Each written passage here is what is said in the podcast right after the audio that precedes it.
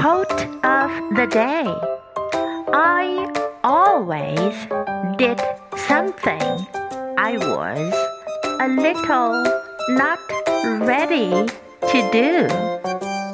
I think that's how you grow.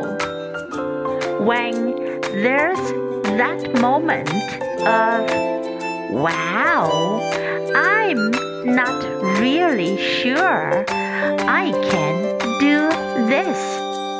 And you push through those moments.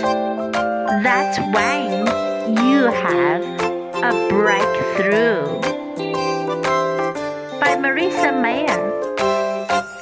I always did something I was a little not ready to do. I think that's how you grow.